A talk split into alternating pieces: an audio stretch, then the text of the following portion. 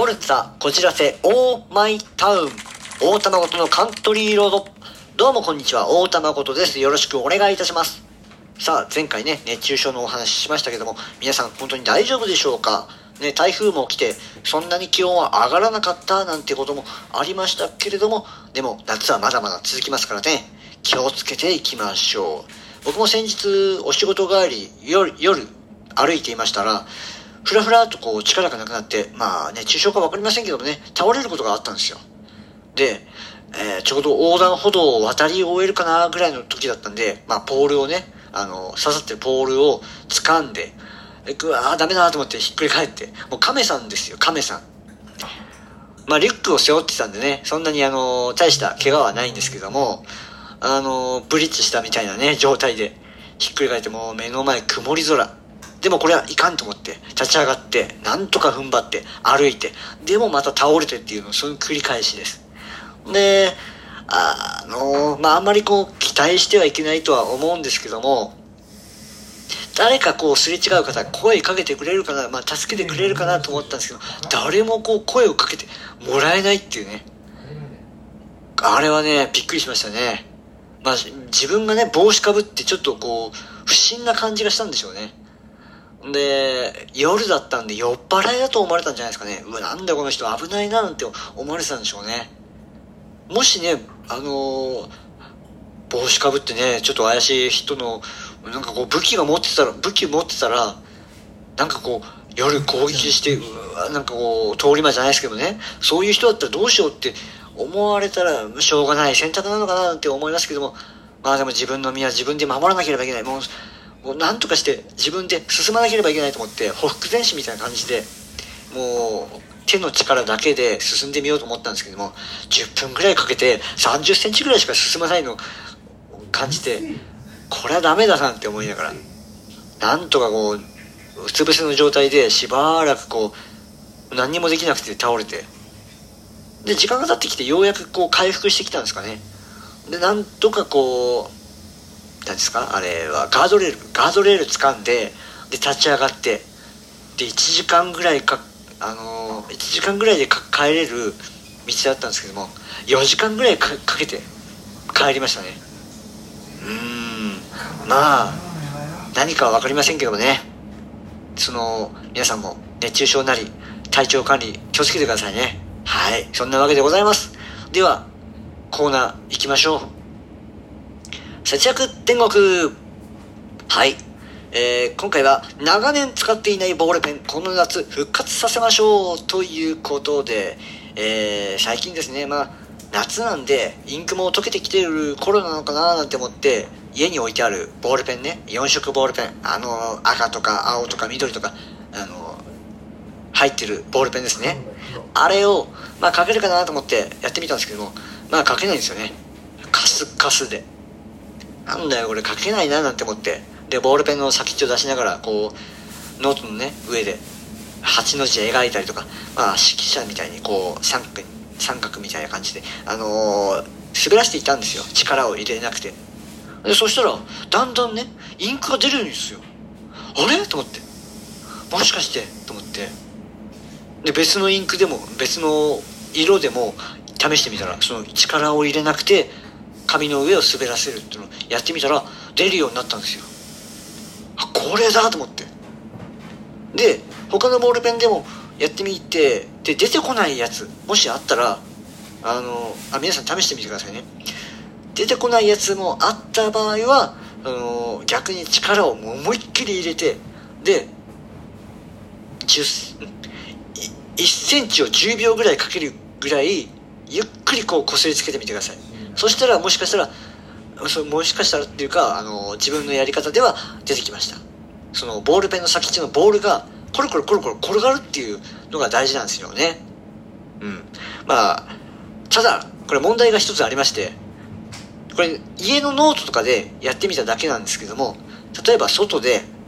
誓約書なり契約書なりあの領収書とか、まあ、大事な書類に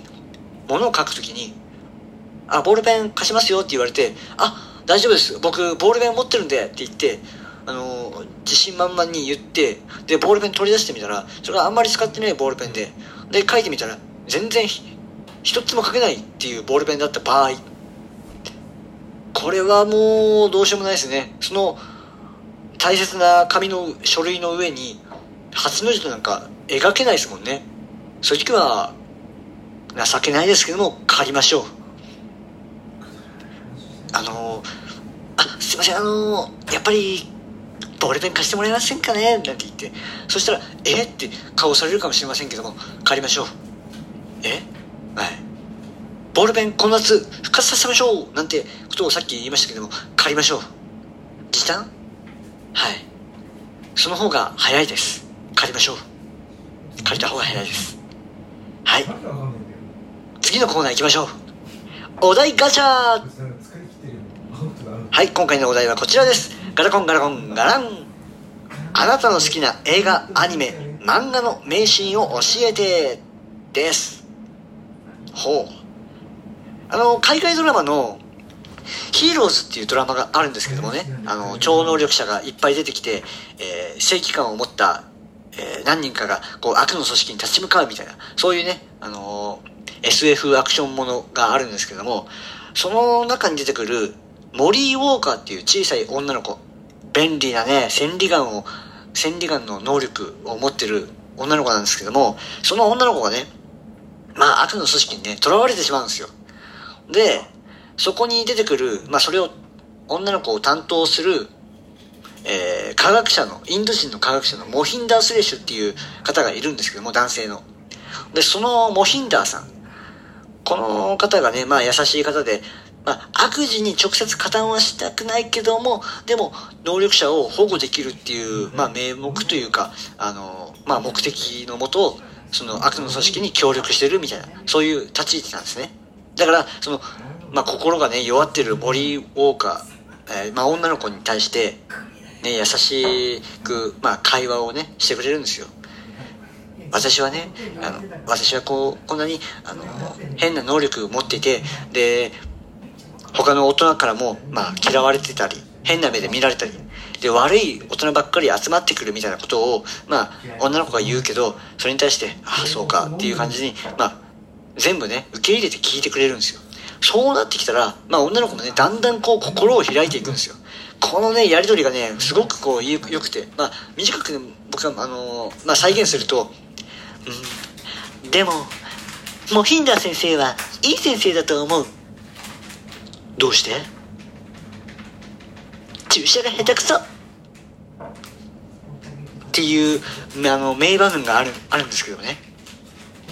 いやいいですね。このねやりとりが伝わってますかね。はい。あとねあのトランスフォーマーとかでもね映画でありますけどもね。あの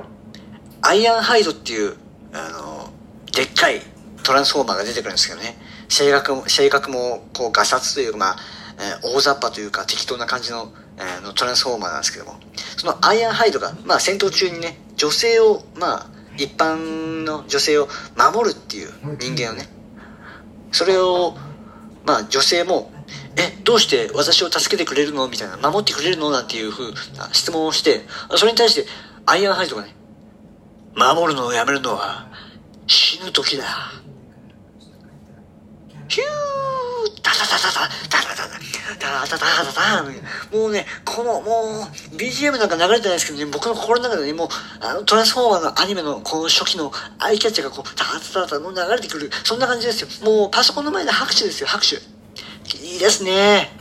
もう、こういうね、なんかこう、粋なやりとり。えー、いいですね。皆さん弾いてませんか大丈夫ですかえー、こんな感じで、えー、いいでしょうかお題ガチャ。はい。えー、この番組はですね、あの、皆さんの、あの、お便り、ぜひお待ちしておりますので、えー、よろしくお願いいたします。ちょっとね、えー、マニアックな、えー、部分が今日は出てしまいましたけどもね、えー、皆さん、あのー、いろいろと質問もお待ちしておりますので、何が好きなんて、あの、海外ドラマとか何が好きなんていうことを、あの、ぜひよろしくお願いします。さあ、というわけで、えー、フォルツァこじらせ、オーマイタウン、大玉ことのカントリーロード、次回もお楽しみに、えー、大玉ことがお送りいたしました。ありがとうございました。おった落ち着け